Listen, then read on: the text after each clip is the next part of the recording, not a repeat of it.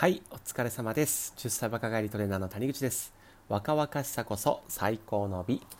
このラジオでは健康的で綺麗な体になりたいと諦めていないあなたのために配信しています。僕は都内でパーソナルトレーナーをやったり、オンラインを使ったりして若々しさのためのお手伝いをしています。はい、本日2本目です。テーマは食欲を抑えるコツはこれです。はい。1本目は聞いていただけましたでしょうか？ね、強烈な満腹感を与えてくれるための方法をね、お話ししていますので、必ずそっちも聞いてくださいね。はい。で、2本目に関してはですね、ダイエットは早い方が得ですよというお話をしていきます。ね、それ早く痩せたいのは当たり前ですよね。ね、まあこれをしておくことでですね本当に今まで我慢に我慢してきたねお菓子とか間食食べ過ぎっていうのがうんと減りますので絶対に聞いてくださいでこれがあなたにとってですねもしあの痩せたいと思っているのであれば痩せるきっかけになると思うのでぜひね最後まで聞いていただけたらと思いますはいでえ結論からお話しするとですねえーまあ、えーダイエットは早い方が得っていうことなんですけれども脂肪っていうものが大きくなりすぎるとその脂肪がたまりにたまりすぎて膨らみすぎると食欲を抑えるためのホルモンの分泌がなくなってしまうというのが理由です。はい。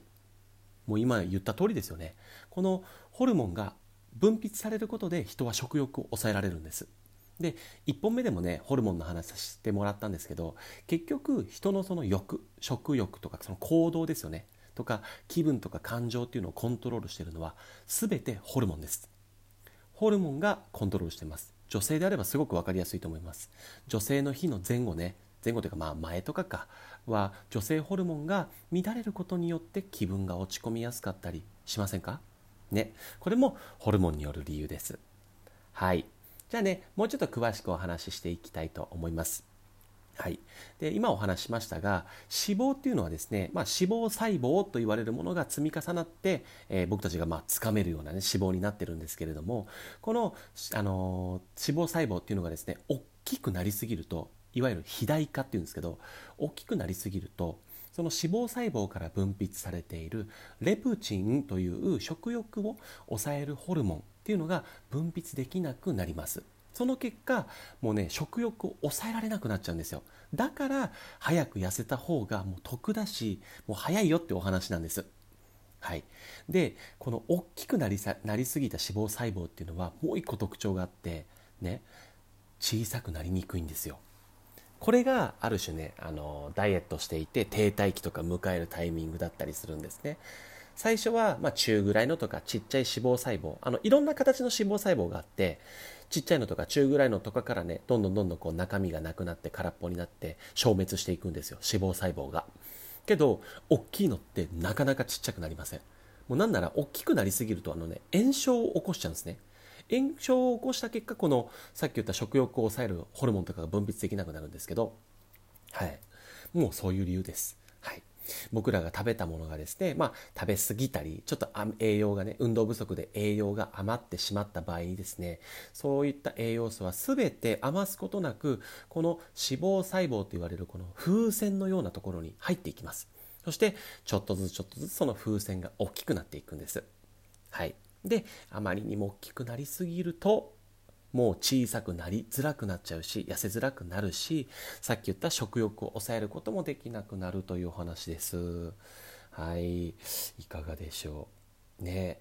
怖いでしょう？ね。だからねやっぱり分かるんですよね。僕もあの過去に今体重がだいたい72キロぐらいなんですけど過去にね85キロまで行っちゃった時あって、まあ、それがねトレーナーになるきっかけであの大学生時代にねもうね毎日飲んでお酒飲んで夜中に目が覚めたらあの常にねお米炊いててあのご飯の上にマヨネーズかけて食ったりしてたんですよ。したらもう体重1 3キロ増えちゃって。ね。でその時ってもう食欲が止まんないんですよ。本当に。もう常に食べたいの。もう不思議なぐらいに。もうどんだけでも食べたいんです僕もともと小食だったのにその時って本当その何年間かな？3年間ぐらいか。8 5キロあったの。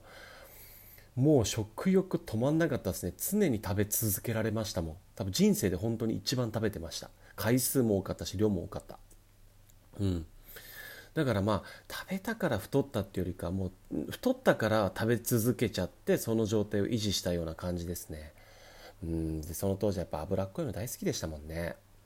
特にねこの脂肪細胞をやっぱりこう膨らませてしまう食材ってやっぱりね外食ファーストフード要はもう油なんですよ。油を多く含むものがどんどんどんどんこの脂肪細胞っていう風船を膨らませます。はい。で結果もうあなたをですね困らせてしまうんですよ。綺麗なあなたを。ね。だからねまああの美味しいですよね。外食とかねファーストフードも。まあもちろんね工夫次第ではねどうにでもなるんですけれども何も考えずやっていると、うん、気が付いた時にはもうね食欲も止まらないしもうなんで痩せられないんだろうなんで私続かないんだろうってみんなが羨ましいってなっちゃうんでね。早くねダイエットは早始めてください。ね始めていただくと本当にいいことしかありませんから人生変わりますからそれで変わったのが僕です。で僕が今こう担当させているお客様もねみんなね人生変えてますんで早く、えー、始めていただけたらと思いますねはいありがとうございますではですねえー、ここからですね、ちょっとね、余談タイムということで、えー、余計なことじゃないですね。多分これ、ぜひ聞いてほしいことがあります。はい。で、あの、僕としてはですね、あの、やっぱり病気にはなってほしくないなと思うんですよ。まあ、ダイエットするしない関係なしに、病気になってしまうと、もうね、あの何より周りの人にすごいね迷惑かけちゃうんですね。それお客さんを見てて僕はすごく思っていてやっぱりね、えー、お母さんがやっぱり病院通いになっちゃってそれでもすごく食べてるんですと。でもやっぱり一番心配してるのってその娘さんであったり息子さんであったり旦那さんで。で例えばじゃあ息子さんもね早い段階で糖尿病になっちゃって仕方ない場合は別ですよ。でもね自分が気をつけず糖尿病になってしまった時にね周りでこう気をつけてあげたりこう気使ってくれるのって本当周りの人なんですよ。うん、それをねやっぱり知ってほしいっていうのもあってやっぱり病気にはなってほしくないなとは思うんですけれどもその上であの特にアジア人っていうのは本当に気をつけてほしくてあの太る前に糖尿病とか病気になります。その理由についてちょっとお話しますね。